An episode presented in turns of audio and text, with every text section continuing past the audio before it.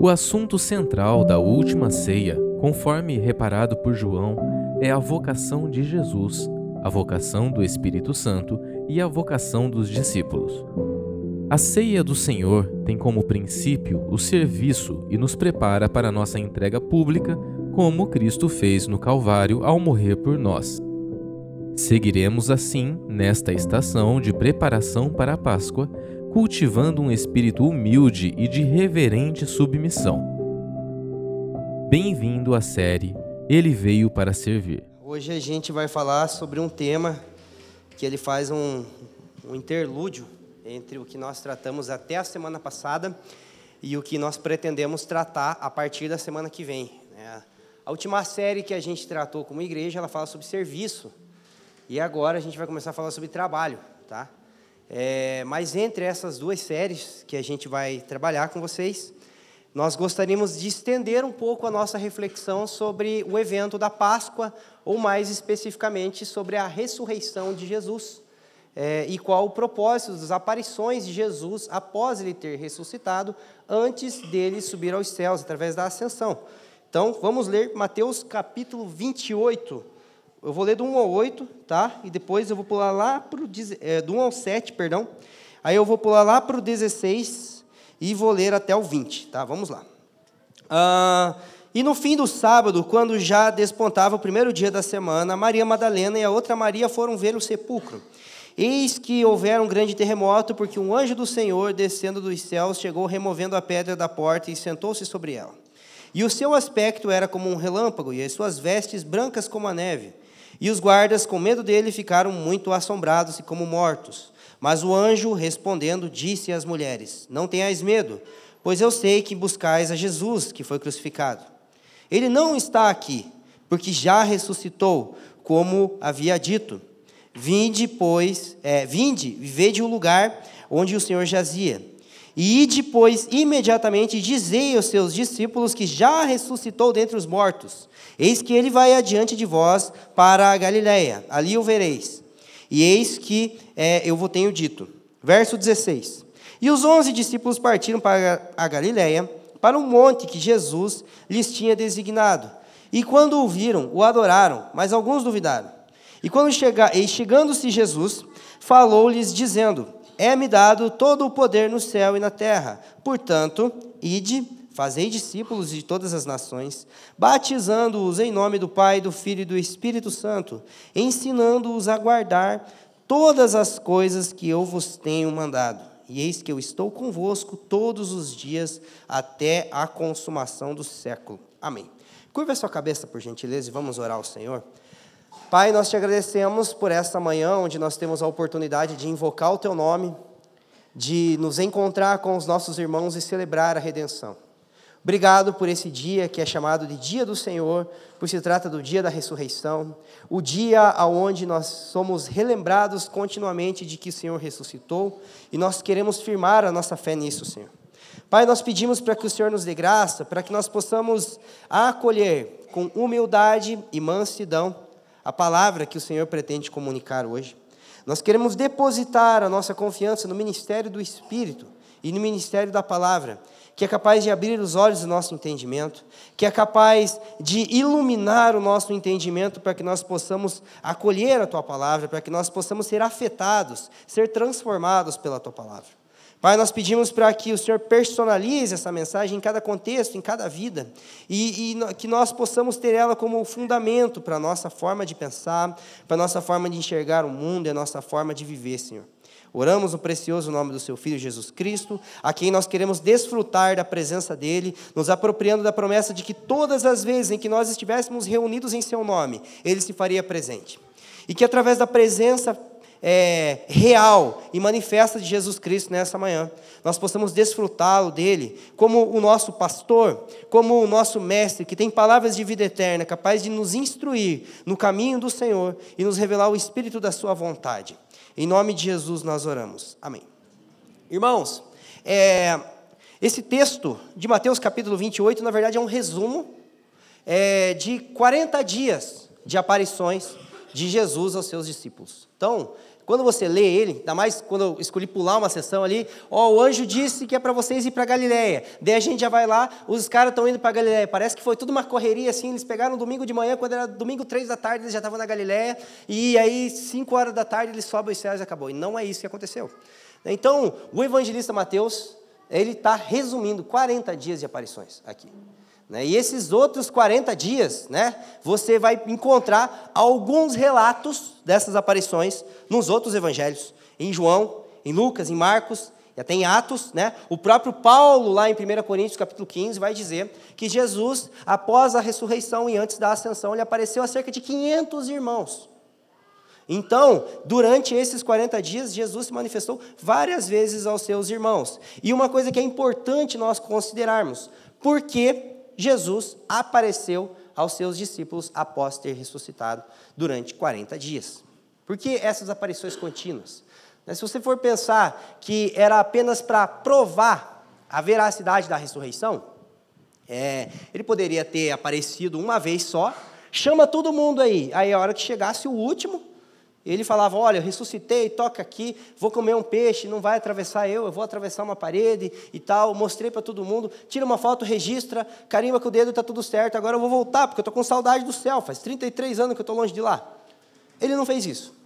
Ele passou 40 dias com seus discípulos. E o evangelista Lucas vai dizer que nesses 40 dias ele estava ensinando coisas concernentes ao reino de Deus. Ele não estava apenas aparecendo para provar o fato da ressurreição, mas ele estava aparecendo para continuar o seu discurso, para continuar o seu ensino. Logo, nós precisamos entender que o ensinamento de Jesus Cristo, ele não se finda quando ele morre e ressuscita, porque parece que ele ressuscita e ainda tem muita coisa para conversar com seus discípulos. E muitas vezes nós é, meditamos né, na, na, na, na, obra redentora de Jesus, é, entendemos né, e falamos bastante sobre a Páscoa, inclusive semana passada nós falamos sobre isso, e depois a gente pula direto para a Ascensão, e logo já vem o Pentecostes, e a era da igreja começa, nós estamos aqui como resultado disso, e muitas vezes temos a tendência de pegar essas, esses relatos entre a ressurreição e a ascensão e reduzi-las apenas a um caráter moral, desconsiderando o seu papel teológico. Então, por que Jesus apareceu aos seus discípulos? Esses 40 dias de aparições são muito essenciais para remodelar a compreensão da igreja e prepará-la para a missão. Por isso que intencionalmente né, nós estamos fazendo, nós estamos voltando a falar sobre a ressurreição de Jesus é, entre a série que nós encerramos sobre o serviço, que era o assunto de Jesus Cristo com seus discípulos na ceia, e a série que nós vamos falar sobre a relação entre fé e trabalho. Porque na ceia, Jesus é, estava preparando o caráter dos seus discípulos é, para que eles pudessem servir ao mundo. Então vocês não vão servir como dominadores. Vocês vão, é, vocês não vão dominar uns aos outros, vocês vão servir uns aos outros. Ele pega uma toalha, uma bacia e ele lava o pé de todos, inclusive do traidor. Na verdade, todos ali eram traidores, né? Nós estávamos ali. É, e ele ensina o espírito pelo qual a missão deveria ser desenvolvida. Mas como nós vamos ver hoje, é, o objetivo de Jesus ter ensinado os seus discípulos durante esses 40 dias após a sua ressurreição era falar sobre a abrangência da vocação. Então ele continua preparando os seus discípulos, porque no ministério público de Jesus, ele basicamente, ele tinha três frentes de trabalho: anunciar o reino de Deus, dar testemunho dele mesmo como filho de Deus e como o filho de Davi, o Messias prometido, e preparar os seus discípulos. E no cenário dessa preparação, ele está é, orientando os seus discípulos acerca da abrangência da vocação. E nós precisamos considerar que o ministério público de Jesus ele tem quatro capítulos. Perdão, ministério público não, a obra terrena. O ministério público de Jesus acontece em três anos e meio, 40 meses. 40? 12, 24, 36, 40. Então, tá ah, ele acontece nesses 40 meses, nesses três anos e meio, mas a obra terrena de Jesus, ela acontece desde que ele nasce até a sua ascensão. E na obra terrena de Jesus, nós temos quatro grandes capítulos, ou quatro grandes eventos: a encarnação, a morte, a ressurreição e a ascensão. Na encarnação, Deus revela quem haveria de redimir. o mundo, a criação. Né? O autor de Gálatas, Paulo, ele diz que, vindo a plenitude dos tempos, Deus enviou seu Filho nascido de mulher para redimir aqueles que estavam debaixo da lei e os adotar como filhos. Então, Jesus veio para redimir, do Filho de Deus nascido de mulher. É, a morte de Jesus mostra como a redenção iria ser alcançada. É, o autor de Hebreus, no capítulo 9, ele diz que através da morte de Jesus, ele obteve eterna redenção. A ascensão de Jesus mostra quando essa obra de redenção iria alcançar o seu clímax, seu, a sua influência total. Que Atos 3, 21 diz que é necessário que os céus o contenha até o tempo da restauração de todas as coisas. Então a ascensão de Jesus, ela revela que a obra de redenção ela acontece em duas etapas. Jesus inicia o processo de redenção e de restauração de um povo, que vai se completar na sua vida, na sua vinda, no seu retorno, e no momento do seu retorno, ele vai iniciar o processo de restauração do cosmos, a restauração de todas as coisas. Estamos juntos? A ressurreição, ela revela o que será redimido. O que Jesus irá redimir. Então, nós temos na encarnação quem, nós temos na morte o como, nós temos na, na ressurreição o, o que e nós temos na ascensão o quando.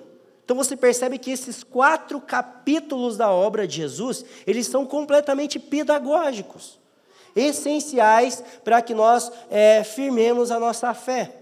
Só que me parece que ao tratar da doutrina da ressurreição, nós resumimos esse conceito como algo que apenas é usado para nos trazer conforto de que nós vamos ressuscitar também.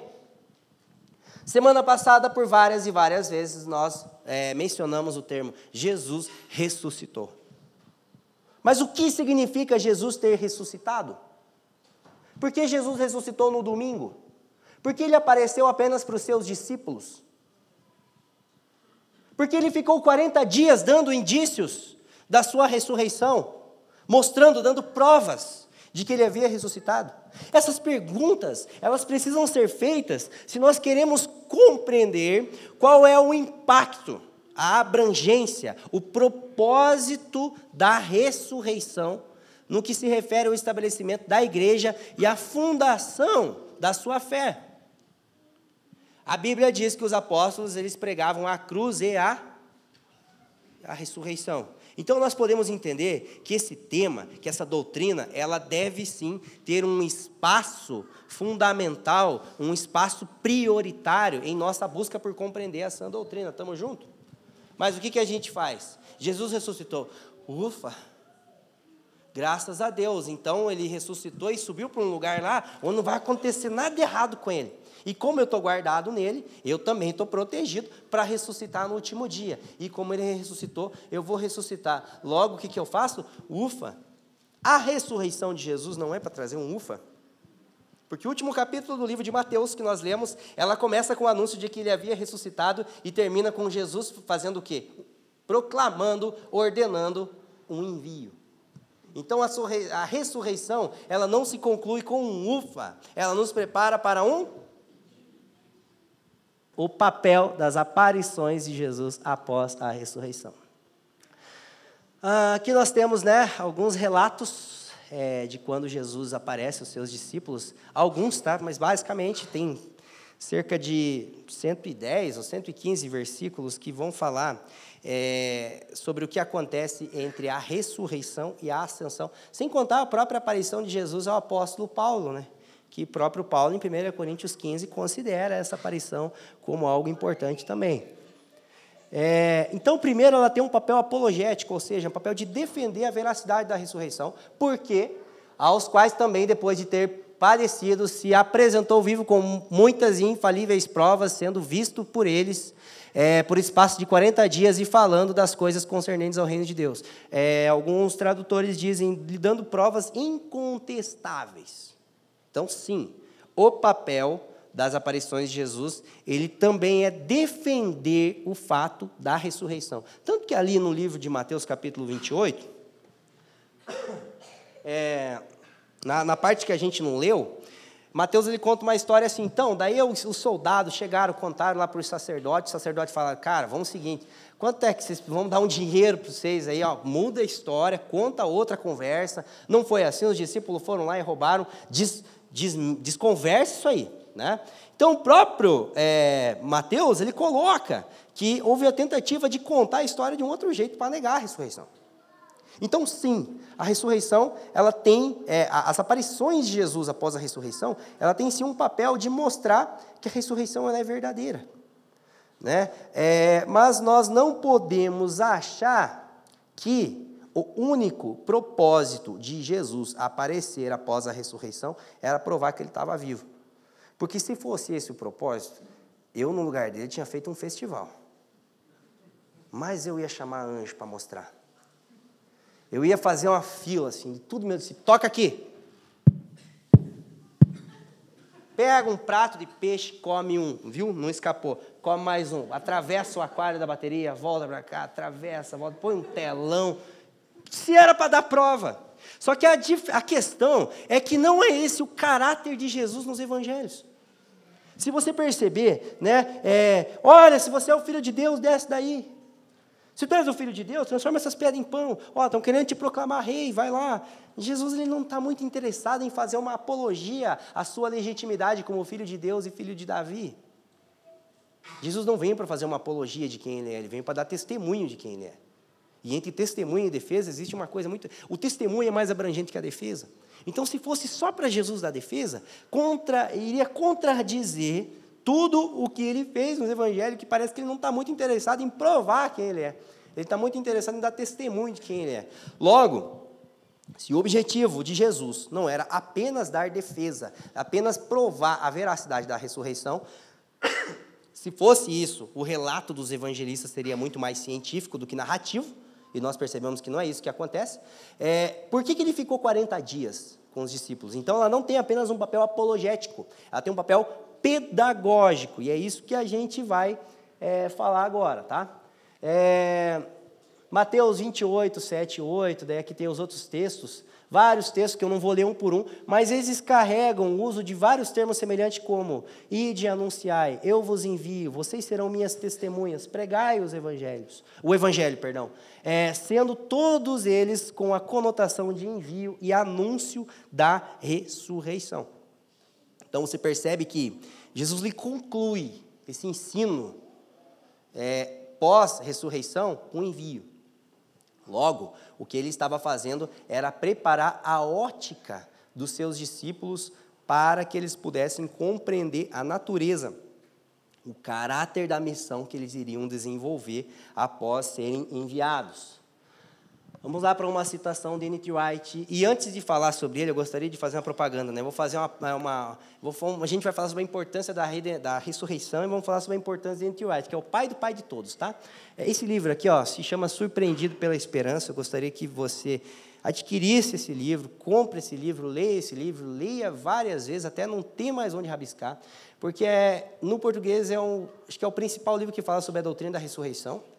É, e ela fala como, e ele fala como a doutrina da ressurreição é importante para remodelar a compreensão da igreja acerca da sua missão, acerca da sua vida, da sua vocação. Então, é um material muito bom, é de fácil compreensão, e ele vai te ajudar muito, não somente a compreender o que a gente está falando hoje, mas vai trazer, vai abrir vários pontos, trazer muita clareza sobre vários aspectos da nossa vida cristã. E sobre Mateus capítulo 28, que é o texto que a gente leu no início, Entre Wright ele vai comentar o seguinte: Assim como Jesus ensinou os seus seguidores a orar para que o reino de Deus viesse assim na terra como no céu, ele agora está afirmando que toda autoridade na terra como no céu lhe foi dada ordenando aos discípulos que trabalhem como agentes dessa autoridade. Portanto, a ressurreição não significa escapar desse mundo, mas ter uma missão para o mundo, baseada no senhorio de Jesus sobre o mundo.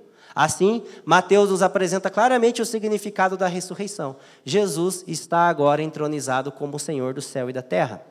Seu reino foi estabelecido e deve ser colocado em prática por seus seguidores, conclamando todas as nações a se submeterem a ele e marcando-as pelo batismo. Os versículos finais trazem o tema central do evangelho. O Emanuel, o Deus conosco, é agora Jesus conosco até o fim dos tempos, quando então o novo tempo, inaugurado na ressurreição, tiver concluído sua obra de transformação no mundo. Logo, nós podemos concluir que as aparições de Jesus após a sua, a sua ressurreição não tinham em vista apenas provar o fato da ressurreição, mas preparar a compreensão dos discípulos para a vocação que eles cumpririam em virtude do envio ordenado por Jesus. Estamos juntos até aqui? Tudo certo? O ponto aqui é o seguinte: na ceia, Jesus ele manifesta uma preocupação de que seus discípulos é, cumprissem a missão de discipulado, né, de envio ao mundo, de acordo com o padrão dos reis desse mundo. E ele pega uma toalha e uma bacia e pedagogicamente se manifesta né, como um escravo dos seus discípulos. É, da mesma forma, é, a ressurreição, ou a as aparições de Jesus após a sua ressurreição, elas têm como objetivo é, guardar os discípulos de Jesus de uma compreensão equivocada acerca da redenção e do mundo. Logo, é, as aparições elas não servem apenas para dar garantia de que ele havia ressuscitado, mas nós precisamos entender que Jesus ele estava é, focado em apresentar a natureza da ressurreição. Aí é por isso que ele aparece aos seus discípulos e eu não sei, às vezes as pessoas acham que é porque ele ficou três dias sem comer, ele acordou com fome. Aí ele chega e fala: tem, tem alguma coisa para comer aí? Né? É, parece que Jesus está sempre comendo depois da ressurreição, né? mas não é que ele acordou com fome, é porque o peixe entra e não sai. O que, que isso significa? Por que, que Jesus deu provas naturais da sua ressurreição? Primeiro, que ele não era um cara ressurreto, depois que ele ressuscitou, ele não era o cara da, da capa branca, aquela coisa assim que era visto de longe. Olá, o ressuscitado está chegando. Não, porque ele ficou um tempão conversando com os irmãos que estavam indo lá para Imaús lá, e os caras não perceberam que era ele. Pedro só foi se tocar que era Jesus que estava lá na praia mandando jogar a rede daquele lado quando ah, houve uma, multi, uma, uma pesca milagrosa, como no início lá do chamado de Pedro. Então, ele deu uma manifestação natural. Ele comeu. Ele esteve com seus discípulos, a ponto de ser confundido por eles. Imagina só que o Cristo ressurreto estava aqui sentado aqui, cara, e a gente não tinha se tocado que era ele. É isso que aconteceu com os irmãos que estavam indo lá para Emmaus. Porém, ele aparecia e desaparecia quando queria. Atravessava a parede.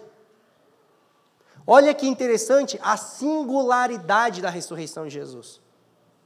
Então, a ressurreição de Jesus, ela não pode ser comparada à ressurreição de Lázaro, nem a de Dorcas, nem a do irmão que caiu ouvindo, prega, é, ouvindo a pregação lá, o Eutico. Porque você não vê relato do Eutico atravessando parede depois. Você não vê relato do Lázaro atravessando o túmulo, tanto que Jesus falou, arrasta a pedra, porque senão ele ia sair, ele ia dar de cara assim na pedra, né? Não é igual Jesus, então não é uma ressurreição no que se refere a simplesmente voltar da morte. Não é apenas isso. Tanto que o fato daquela pedra ter sido removida no domingo da ressurreição não era para Jesus sair, era para os discípulos entrar e ver que não tinha nada lá. Então você vê aqui, não é uma pessoa natural que voltou a viver. Tanto que a gente vê ao longo da história da igreja, inclusive agora, na igreja contemporânea, relato de pessoas voltando à vida em alguns lugares do mundo. Mas isso não é a ressurreição de Jesus. Não é disso que ela está falando. Olá, tem o atestado de óbito dele aqui, ó, morte de cruz. Está vivinho da Silva. Não é só isso. E não é isso. Não é apenas de alguém que voltou da morte. Isso é o é a base, isso é o que está implícito, mas não é o que se refere à natureza da ressurreição de Jesus. E o que, que a gente tem que refletir? Por que, que ele comeu? O que, que isso significa? O que, que significa ele aparecia e desaparecia do nada? Voltou voando. É porque ele volta voando, né? Ele vai. Qual que é o significado disso? É isso que a gente precisa compreender, porque era isso que ele queria mostrar para os seus discípulos, a natureza da ressurreição. E sobre isso, é, George Eldon Led ele vai dizer o seguinte: um evento nesse tempo e nesse mundo, e ao mesmo tempo um evento que coloca um fim e um limite a esse tempo e a esse mundo. O Novo Testamento não descreve a ressurreição de Jesus em termos da ressurreição de um cadáver, mas como a emergência de uma nova ordem de vida dentro do tempo e do espaço. É um novo tipo de pessoa que apareceu. Por isso que os historiadores se batem para falar sobre a ressurreição de Jesus, porque o papel é, dos historiadores é sempre colocar um elemento histórico em comparação com o outro, né? Você tem que ter uma base, uma similaridade. Só que assim, é como se uma, um pedaço de algo que não pertence a esse universo entrasse nesse universo. Não tem comparação. Não dá para comparar com Lázaro voltando dos vivos, voltando dos mortos, perdão. Não dá para comparar com qualquer outro fato, porque a ressurreição dele é única. Ela marca o início de algo. Ela marca o surgimento de um novo tipo de pessoa. E não é apenas um novo tipo de pessoa, que inclusive é muito atraente, né? O cara voava, mano. Abre a tua mente pensar o que, que você vai fazer na eternidade com a tua capacidade de atravessar a parede, né? É, dá pra... Nossa, mano. Eu vou longe com essas coisas.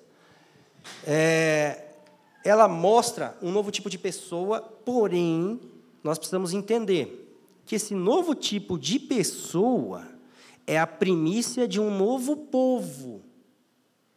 E esse novo povo é a primícia de uma nova criação. Logo, veja bem, vamos lá. Jesus, ele tem um corpo, certo? Físico. Lá no céu, seja onde quer que ele esteja, tem um homem assentado num trono. Estamos juntos? Vamos lá. Né? A heresia é braba, mas não é heresia, tá? É que a gente é tão platonista que parece uma heresia. Só que se o céu é espiritual e não físico, quando Jesus for sentar no trono, ia cair, cara. Porque o trono não é físico. Só que se ele é físico e ele está sentado num trono, o trono é o quê? Hã? físico. Logo, o antônimo de físico não é espiritual. O antônimo de espiritual é carnal. O homem carnal, o homem espiritual. Porque a redenção, ela vai redimir o natural, ela não vai destruir o natural. Porque se ela destruísse o natural, o credo apostólico não teria sentido. Creio na ressurreição da carne, na vida eterna. Amém.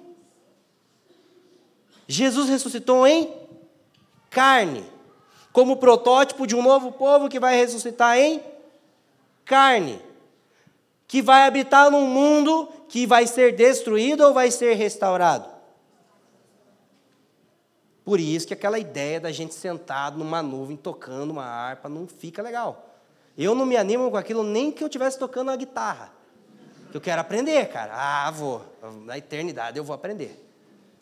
Abdiquei disso em prol do ministério, mas vocês vão ver um cara bom de guitarra depois. Mas não me anima. Não me anima não é porque não é interessante. Porque se fosse isso que Deus tem a oferecer para nós, estava bom, irmão. Não precisava nem trocar de turno. Fica lá a vida inteira tocando. Não anima, porque não é bíblico. Não anima, porque isso é platonismo sendo inserido na nossa forma de pensar ao longo do tempo. E a gente acha que eternidade não inclui a restauração do tempo, do espaço e da matéria. Só que em Apocalipse capítulo 22, nós vemos algo relacionado a novas, todas as coisas. Nós vemos a doutrina ou a teologia da nova criação e não da outra criação. A nova criação está sendo gerada no útero da antiga criação. Então, quando a gente pensa na redenção do tempo, é fato que, Felipe, eternidade e tempo, como assim? A gente está falando do tempo em termos cíclicos. Porque não é pecado uma laranja cair, voltar para a terra, se decompor, adubar a terra, voltar para a árvore, virar uma semente, virar um fruto, perdão, e cair. Isso é ciclo. Isso não é pecado. Então a matéria, ela será restaurada. O tempo será redimido, o espaço será redimido. Agora, isso tem uma implicação em toda a forma como a gente compreende fé cristã, vocação cristã. Porque agora a gente tem um problema. O cristianismo passa a ser uma fé baseada em uma contínua tensão.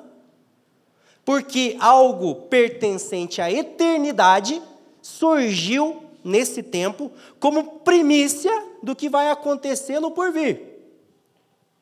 Isso inaugura a realidade do reino de Deus baseada no já, mas ainda não. O reino de Deus ele foi inaugurado, mas ainda não em sua plenitude. A gente sabe disso. Mas quando que o reino de Deus passou a ser inaugurado? Quando Jesus ressuscitou. Porque foi a primeira vez em toda a história da humanidade que a terra recebeu algo que não pertence a ela, mas surgiu nela um pedaço de algo de outro universo entrou aqui. A questão é que tudo que está lá naquele universo vai vir para cá e afetar o que está aqui. Não sei explicar direito, mas se eu soubesse também não ia dar certo. A ressurreição de Jesus não é um evento isolado que outorga aos homens calorosa confiança na esperança e esperança de uma ressurreição futura. Ela é o início da própria ressurreição escatológica. Podemos afirmar que um pedaço da ressurreição futura foi tirado da eternidade e plantado na história. Não é a perturbação da normalidade, é a manifestação de algo completamente novo. O primeiro ato do último dia aconteceu antes do dia do Senhor. Já começou e se já começou, é o fundamento da nossa fé. E se é o fundamento da nossa fé, é a base pela qual a gente vê as coisas. Estamos juntos? Vamos construindo, tá? bem devagar. É a redenção do tempo, espaço e a matéria. No corpo ressurreto de Jesus, vemos o poder de Deus lhe dando capacidade para fazer coisas que excedem a lógica e a ciência, mas também, pelo mesmo poder da ressurreição, vemos a matéria e o espaço físico sendo redimido. Não parece que é uma junção das coisas? É espiritual, mas é natural. Ele, re, aliás, ele converge uma das grandes crises que nós, como seres humanos, temos, de separar as coisas. A ressurreição corpórea e espiritual de Jesus, ela dá o fim no dualismo que muitas vezes nós ainda né, temos. Porque a gente acha que religião é uma coisa assim, cheio de Deus. Daqui cinco minutos está chamando a mulher de praga do Egito, tá gritando com os filhos, é um vadio no, no trabalho é uma pessoa completamente contrária a tudo que ele acha. Mas a religião.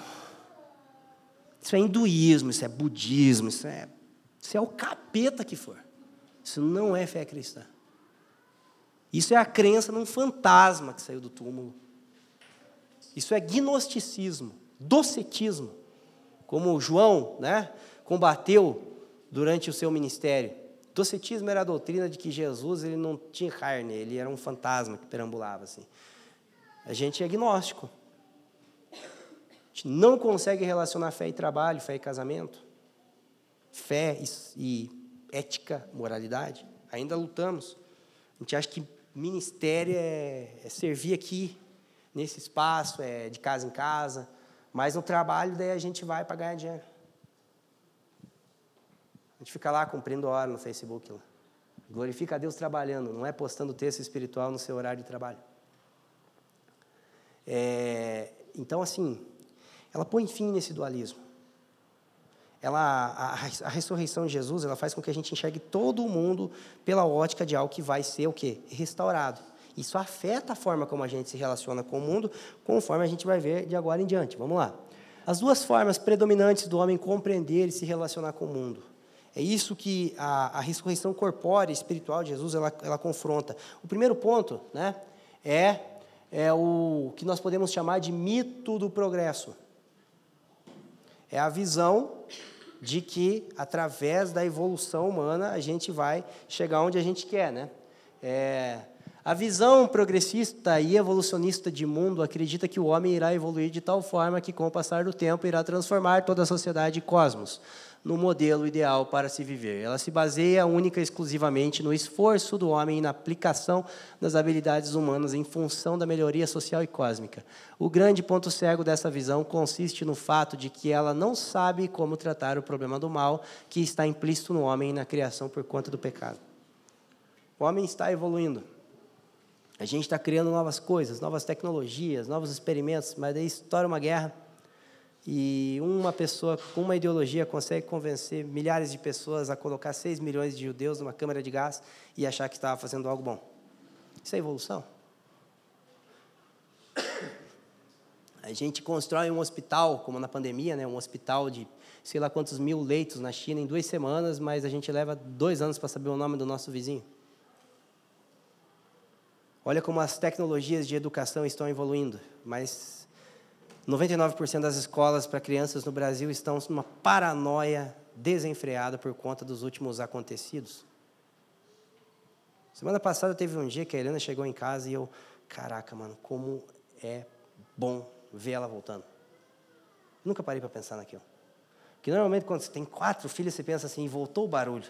Fala, acabou o sossego. Nunca fiquei tão feliz por aquilo.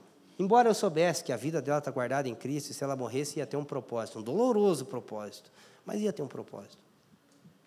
Isso é progresso? Aí o que, que acontece? O mito do progresso não consegue lidar com o problema do mal, não consegue tratar a pobreza, não consegue tratar a perversão, a corrupção, a miséria. E o que está acontecendo hoje? É, eles estão relativizando o problema do mal. Então, assim, é relativo um adulto beijar uma criança. Pedofilia depende da perspectiva. Homossexualismo é uma questão de escolha. E assim vai. O último passo que faltava para o mito do progresso se estabelecer é relativizar o problema do mal, que era o que eles nunca conseguiam tratar. Agora que o mal é relativo, ninguém segura mais. Mas não funciona. O problema é que a gente pensa, tá, isso é uma estrutura social, eu não compactuo com isso. Mas aí a gente arruma um trabalho pensando no quê? Em ganhar dinheiro, para daqui a alguns anos comprar um carro, ter uma casa própria e se aposentar com uma aposentadoria gorda é, e ter um plano de saúde para ser bem cuidado quando morrer, quando ficar velho, né? Olha como é que a nossa visão de vida é progressista. A gente ensina os nossos filhos a escolher faculdade pensando em qual diploma mais dinheiro. Depois de dois anos, reclama porque que ele não é um missionário na faculdade, está indo para o boteco junto com os outros e está desviado. A gente nunca enviou ele como missionário, a gente enviou ele como alguém atrás de dinheiro. A gente vê promoção que nos tira dos nossos irmãos, que faz a gente às vezes mudar de cidade, privar os filhos de, da, do, do vô, da avó, do tio, da tia. A gente vê promoção, aumento de salário como algo bom. Como se isso em si fosse bom. Meu patrão é ruim, meu trabalho não presta. Meu salário é bom, meu trabalho é bom. A gente se move por dinheiro. Aí o cara que é solteiro, ele não, ele solteiro, mora com a mãe e tal, ele precisa arrumar um trabalho. Ele não vai arrumar um trabalho para cumprir vocação, ele vai arrumar um trabalho para financiar um carro. Porque a dica que a gente dá, ó, enquanto você é solteiro, compre um carro, tá? Não, enquanto você é solteiro, compre a tua vocação como solteiro. E se der, compre um carro. Veja como é que a gente é progressista. Como é que eu vou casar? Não tenho casa. Não vai casar com uma casa, vai casar com uma mulher. É, casa com a casa, põe uma aliança na chaminé assim. A gente é progressista, porque a gente é materialista. Mas a gente é tão perturbado que a gente consegue ser o outro extremo junto, olha só. Tem o platonismo dualista. Platão é a mente mais influente de toda a história da humanidade. É, ele, o pensamento platônico influenciou o mundo de tal forma que o hinduísmo, o budismo e tantas outras coisas, filosofias e religiões foram afetadas pela visão platônica, que defende o seguinte: o platonismo vê o mundo na perspectiva de que a matéria, tempo e espaço são intrinsecamente maus e corrompidos, de modo que o homem está apenas de passagem por esse mundo e após a morte será liberto de uma vez por todas de qualquer relação com a criação para viver em um estado de alegria eterna. É, é daqui que vem o dualismo, né? O que é espiritual é bom e o que é carnal é mal. É, eu vou morrer e eu vou ser liberto desse mundo. Eu vou descansar para sempre. É verdade, mas não é, irmão. Que essas coisas desse mundo, a gente não vai, a gente, como é que é que fala, fala né? É, a gente vai deixar tudo para trás mesmo, não vai levar nada para o caixão. Então não interessa o que eu faço aqui. Só que o próprio Paulo fala que a nossa compreensão acerca da ressurreição, ela não afeta apenas a nossa esperança, ela afeta o nosso estilo de vida. Porque Paulo diz: se não há ressurreição, comamos e bebamos, porque amanhã morreremos. É preciso amar as pessoas como se não houvesse amanhã. Porque se você parar para pensar, na verdade não há. Estou citando só Andy Wright, vou citar o Renato Russo aqui também. Daí o que, que você faz com o teu salário? Você torra para ser feliz. Dá o dízimo para livrar a tua consciência, né? E o resto você gasta. Se sobrar, dá uma oferta para a Tati. Com todo respeito, tá, a Tati. Inclusive, isso é pedagógico, né? A gente fala aqui como igreja, mas na verdade a gente quer que nas mesas, no café, a gente é, descubra as necessidades dos irmãos e seja uma cultura entre nós.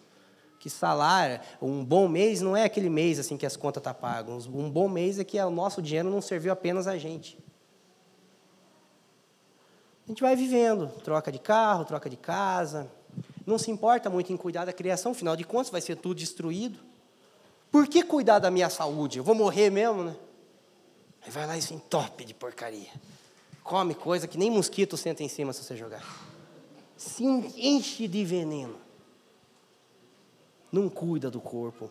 Não cuida do espaço, do tempo. Não se preocupa com essa realidade, porque afinal de contas tudo vai ser o quê? Destruído. Olha como a gente é platônico. Daí a gente encara que isso aqui é uma edificação, mas a gente não consegue ver espiritualidade no desenvolvimento do trabalho. A gente não consegue ver como o sexo é algo mais parecido na terra com adoração. Não, que isso, misericórdia. Está repreendido, pastor. Daí vai para outro extremo, não consegue largar da pornografia. Não consegue ver o casamento como uma adoração como um ato de devoção a Deus. Não consegue enxergar o ir no parque com o filho como algo espiritual. Ou vai para outro extremo. Aí pira que acha que tudo é graça comum, mas na verdade a graça comum é para mostrar o quê? Que os homens são indesculpáveis. Abraham Kuyper diz que a graça comum é para condenação e não para salvação. Então sabe por que, que eu vou num show de rock para ver que a minha salvação não está lá? Não é para me satisfazer naquilo. Por que, que eu vou é, comer com a minha mulher num restaurante top? Claro, é para agradar ela e tal, mas no final das contas é para ver que não é aquilo que. Não é nisso que a nossa esperança está firmada. Então a gente fica de um lado para o outro, do materialismo para o dualismo. E a gente fica é, pirambulando entre essas duas coisas, que na verdade são visões de mundo que comprometem a nossa forma de desenvolver vocação perante o mundo. A gente já vai ver os resultados disso. Porém, a ressurreição de Jesus nos fornece o fundamento para que nós possamos romper com essas duas visões equivocadas. É, não temos como ser triunfalistas em virtude do fato de que o problema do mal e do pecado é algo que será tratado de uma vez por todas exclusivamente por meio da obra redentora de Deus. Então não é mediante o nosso esforço. Né? Ao passo que também não podemos ser fatalistas e ignorar o fato de que a criação é alvo da redenção. Logo, somos chamados a ver o mundo como algo que não tem cura em si mesmo, mas que será curado por meio da ação divina no momento do retorno de Jesus.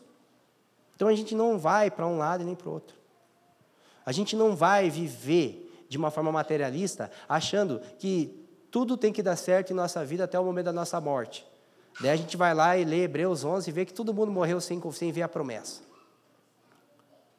É, mas ao mesmo tempo, a gente não vai viver nesse mundo como se a gente fosse uma alma desencapada, desencarnada, que daqui a uns dias vai ser liberta de tudo isso aqui, e isso aqui não tem significado. Tem significado. Que é o que a gente vai ver na, na, na conclusão do que a gente está falando hoje. A ressurreição de Jesus reafirma a esperança judaico-cristã e remodela a compreensão de missão afetada pela mentalidade greco-romana. Por que mentalidade greco-romana? Porque a Grécia ela oferece uma filosofia platonista. E Roma, ela tinha um código civil que visava o progresso. Tanto que a forma de pensamento do mundo é, atual, principalmente do Ocidente, ela é, ela é filosoficamente grega, platônica, é, e ela, é, a, a, a, nossa estrutura, o nosso processo civilizatório, ele é romano, porque ele visa o progresso.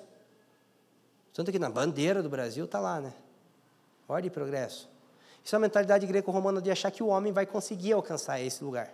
Mas que, por, por outro lado, se mistura né, com a mentalidade de que o homem não, não tem muito a ver o que ele faz nesse mundo, tanto faz. Né? É, é uma confusão, né? vamos falar a verdade. Um versículo que sempre me impressionou em relação a esse assunto está em 1 Coríntios 15, 58. Já mencionei que no capítulo mais longo e denso de suas cartas, Paulo escreveu sobre a ressurreição futura do corpo, desvendando-a detalhadamente. Ele poderia concluir esse capítulo dizendo: Portanto, uma vez que vocês têm tamanha esperança, sentem-se e relaxem, pois Deus preparou um grande futuro para vocês. Mas não é isso que ele diz. Ao contrário, ele afirma: Portanto, meus amados irmãos, sede firmes, inabaláveis e sempre abundantes na obra do Senhor, sabendo que no Senhor o vosso trabalho não é vão. O que isso significa? De, de que modo a crença na ressurreição futura produz uma dedicação maior ao trabalho no presente? De modo muito direto.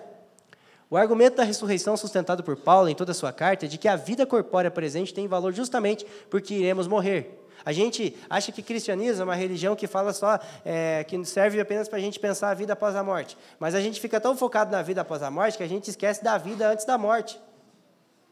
E a gente acha que o que significa para nós é a vida após a morte e esquece do propósito da vida antes da morte. Mas a vida antes da morte ela tem significado justamente porque a gente vai morrer. Porque a nossa fé, ela é pautada em uma pessoa, que o que ela fez aqui tem um significado eterno. Então, se a gente acha que o que a gente faz aqui não tem um significado eterno, o que Cristo fez não deveria ter um significado eterno. Porque o, o que afeta, o que fundamenta, o que semeia a nova criação é a obra terrena de Jesus. Mas a gente acha que a nossa obra terrena é apenas uma questão de esperar, não se desviar com o mundão e também não ser muito religioso. Mas, na verdade, Paulo termina a sua exposição falando sobre a doutrina da ressurreição, não tipo assim, então, gente, fica tranquilo, tá? Vocês vão ressuscitar, não. Trabalhem. O fundamento para a nossa compreensão de trabalho nesse mundo se dá em, em virtude do que compreendemos acerca da ressurreição. Por isso que a forma como nós nos comportamos e a forma como nós trabalhamos no mundo, ela revela a profundidade do nosso entendimento. Não é o intelecto. A gente pode ver o quanto uma pessoa é profunda ou não pela forma como ela enxerga é, chegar no horário no trabalho, cumprir com a palavra empenhada. E é nisso que você enxerga a profundidade de uma pessoa. A forma como ela prepara a mesa da casa dela para receber um irmão. Tem gente que parece que faz com ódio. Faz porque o pastor manda fazer de casa em casa. Não faz, não mente para você, cara. Um dia eu vi um irmão falar assim, falou, cara, a coisa mais prazerosa para mim que tem é de casa em casa, não é trabalho. Eu estou recebendo um irmão redimido na minha casa, antecipando o que a gente vai fazer na eternidade. Pelo amor de Deus, cara. Eu falei, cara, esse cara é profundo. O que fazemos no presente, seja pintando, pregando, cantando, costurando, ensinando, construindo hospitais, cavando poços, fazendo campanhas em prol da justiça, cuidando dos necessitados, amando o próximo como a nós mesmos, permanecerá no futuro de Deus. Todas elas se inserem no que podemos chamar de construção no reino de Deus. Mas aí a gente faz o seguinte: ah, Jesus disse que sempre vai ter pobre no mundo, então nunca dá uma cesta básica para ninguém. Nesse versículo a gente se apoia, né? A gente justifica a nossa avareza nisso. No final das contas, Jesus é que vai terminar o trabalho, então não adianta eu fazer muita coisa aqui. Na verdade, não. Na verdade, o que as Escrituras nos ensinam é que porque Ele ressuscitou, o nosso trabalho tem o quê? Sentido. E o trabalho de Jesus tem tanto sentido que ficou marcado na mão e no lado dele para sempre. Que tipo de cicatriz a gente vai levar para a eternidade? Que tipo de marca? O que, que a gente está construindo que dá para dizer que vai permanecer? Isso tudo deve ser questionado pela forma como a gente vive. Ah, conclusões finais. Hum, aqui. Ah, a palavra por. Perdão. A ressurreição de Jesus marca o início da nova criação, ainda no contexto da atual criação. Por isso ele ressuscitou no domingo, né? A palavra por meio de qual todas as coisas foram criadas é agora a palavra por meio do qual todas as coisas são recriadas. A ressurreição de Jesus deve ser vista como o princípio do novo mundo, o primeiro dia da nova semana, uma amostra do que Deus é, irá realizar no resto do mundo. Maria confundiu Jesus como um jardineiro, um engano bastante apropriado, porque ele, como Adão, é, porque como Adão, ele é responsável por colocar em ordem o novo mundo de Deus. Então, é, Deus trabalhou até o sexto dia, descansou no sétimo. Aí, num determinado domingo, ele começou a recriar de novo. Já começou a acontecer. E a gente está esperando uma coisa. A gente está esperando Jesus voltar demais, gente. Porque Jesus não mandou ficar cruzar, com os braços cruzados, esperando ele voltar. A gente tem que ansiar pela vinda de Jesus. Mas Pedro diz: esperar e apressar o seu retorno. A esperança da ressurreição nos fornece a visão correta sobre o futuro de nossos corpos e de todo o restante da criação, a fim de termos clareza do que fazemos no presente através do nosso corpo. Eu queria que você prestasse muita atenção nessa citação de N.T. White, e você está aqui muito encorajado com isso que ele vai falar. Por que receberemos novos corpos? De acordo com os cristãos primitivos, o propósito desse novo corpo será governar com sabedoria o novo mundo de Deus. Esqueça aquela imagem de anjos tocando harpas e perambulando para lá e para cá. Graças a Deus. Haverá trabalho a fazer e teremos satisfação em fazê-lo. Então, o reino de Deus não é lugar para quem quer se aposentar. Ah, todos os talentos e habilidades que colocamos a serviço de Deus nessa vida presente e talvez os interesses e gostos dos quais abrimos mão porque conflitavam com a nossa vocação serão aperfeiçoados, dignificados, desenvolvidos é, para serem é, exercidos para a glória de Deus. Esse talvez seja o aspecto mais misterioso e menos explorado da, da ressurreição. Há, no entanto, várias promessas no Novo Testamento sobre o povo de Deus reinando, e certamente isso é, não se pode dizer que sejam apenas palavras vazias. Se, como já vimos, a visão bíblica do plano de Deus inclui a renovação de todo o cosmos, teremos muito trabalho pela frente, novos projetos a serem assumidos. É, em termos da visão da criação original de Gênesis 1 e 2, o jardim precisará de cuidados novamente e os animais rece deverão receber um novo nome. Por isso que eu digo para a Juliana que depois, de, depois que eu casar e enviar meus filhos para o casamento, para a vida que eles vão viver, eu vou estudar biologia. Não, não é porque eu quero um canudo, não, eu quero aprender mesmo. A galera fala assim: não quer estudar teologia, Bartol? Eu falo, não tenho tanta vontade. Eu preciso estudar mais teologia para errar menos na, no ensino, né? Para ser mais assertivo. Mas eu quero estudar biologia. Daí as pessoas perguntam por quê. Eu falo, porque a gente vai ter um planeta para cuidar. Já pensou quantas espécies que foram extintas por causa da nossa poluição, elas vão voltar a existir? De animais, da flora. Já pensou quantas coisas serão reposicionadas no seu devido lugar através é, das nossas recompensas que receberemos, que a gente acha que recompensa é tipo assim, uma Lamborghini, um sítio, uma Dodge Ram. Não, não, não.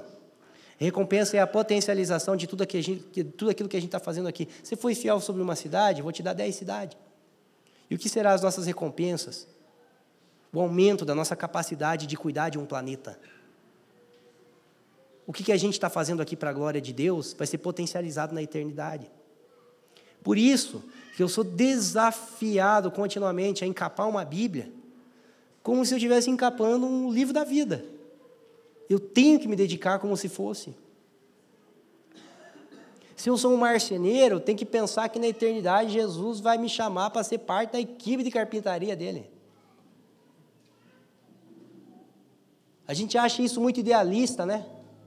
Mas a esperança que eu, do que, que eu tenho, do que eu vou fazer na eternidade, ela deve afetar a forma como eu chego no trabalho, a forma como eu trato as pessoas, a forma como eu me comporto, a forma como eu cuido da minha casa.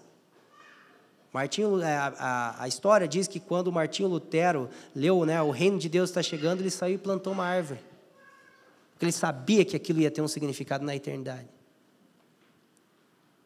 Isso afeta princípios relacionados à excelência, sabedoria, a forma como nós nos empenhamos. Não é por dinheiro que a gente trabalha. Não é por dinheiro. Não é por necessidade que a gente faz as coisas, é para administrar de maneira antecipada. Então, a questão não é se você quer viver a vida eterna, a gente tem que começar a se perguntar o que você quer fazer na eternidade. Se a gente começar a pensar que a gente tem trabalho a ser feito para retomar o nosso papel, onde lá naquele jardim lá a gente deixou de fazer, a gente começa a entender que o que a gente quer fazer na eternidade, a gente começa a fazer aqui. E eu acho que às vezes a gente está descansando demais. Não precisa antecipar tanto o descanso. Não. É seis dias por um. Tem gente que quer descansar seis, trabalhar um.